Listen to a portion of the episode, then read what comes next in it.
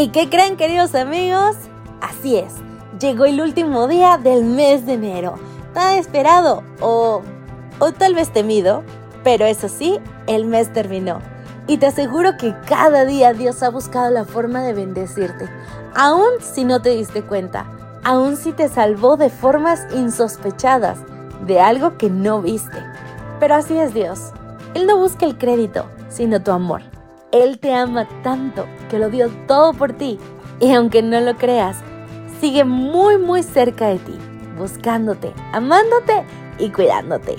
Así que cerremos este mes agradecidos y quiero compartir contigo la reflexión que hoy se titula Un fósforo.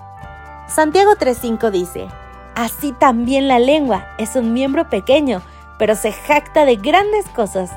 He aquí cuán grande voz que enciende un pequeño fuego. La lengua es tan pequeña como un fósforo, pero enciende tanto.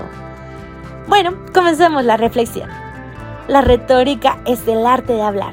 Convierte ideas simples en frases bien arregladas y agrega una atracción persuasiva.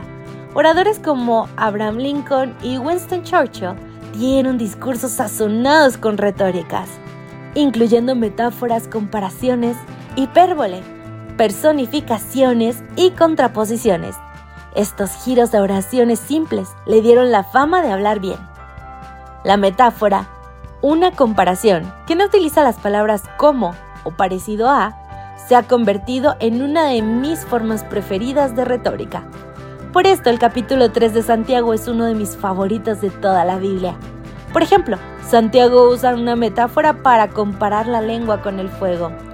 Así como un fósforo pequeño puede incendiar un bosque entero, la lengua puede arrojar palabras que provocan una diferencia en la vida de otros. ¿Cómo usarás el poder de tus palabras hoy? ¿Usarás palabras que menosprecian a otros o palabras que compartan el amor de Dios que te ha dado con tanta misericordia? ¿Palabras hirientes o palabras consoladoras y animadoras? Procura hacerte el hábito de compartir palabras inspiradoras cada día. Según Santiago, tiene un impacto más grande del que imaginamos. Así que hoy, querido amigo, quiero invitarte a reflexionar qué tipo de fuego quieres crear en la vida de los demás. Uno que consuma o uno que arda en los corazones y haga grandes transformaciones, dando luz y esperanza a todos. Piénsalo. Yo me despido por hoy, que pases un maravilloso día. Maranata. Gracias por acompañarnos.